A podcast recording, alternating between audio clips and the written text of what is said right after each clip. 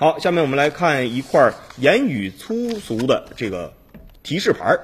山东聊城东昌府公路局的大门前呢，一块写有“大门前禁止停车，好狗不堵门”的这个标牌是引发了热议。办公室工作人员称呢，附近有医院，停车非常的混乱。不雅标语是保人保安啊个人的行为，涉事保安呢已经被这个撤换了，并且批评教育了。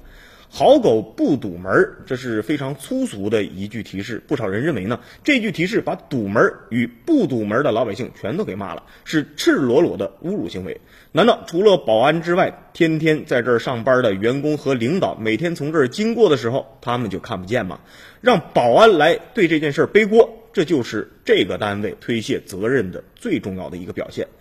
公路局附近有一家医院，停车情况是比较混乱的，常常有人把这个车啊停在公路局的大门口。这个时候呢，保安出去拦，有的时候是拦不住的，还经常呢为此发生一些口角，才在一气之下写下了这样的提示标语。那事实上呢，车辆堵门虽然我们应该去谴责它，但不管怎么样，无论什么场所、什么部门、什么单位的门口，都应该文明规范的写这种提示语，来树立。自己部门良好的一个形象，如果靠使用这种带有侮辱性质的提示语来规范我们市民的行为，只会暴露某些部门的这种低的品位、低的品质，会损害自己的形象。虽然呢，这些标语只是个例，但近年来呢，其他骂人标语却出现的是越来越多了。比如说呢，乱吐痰是杂种啊。乱搭乱建，全家短命等等等等，这些粗俗标语的悬挂呢，尽管出发点是好的，都是一种典型的情绪化的这种宣泄，但是呢，从素质上来讲，它并不一定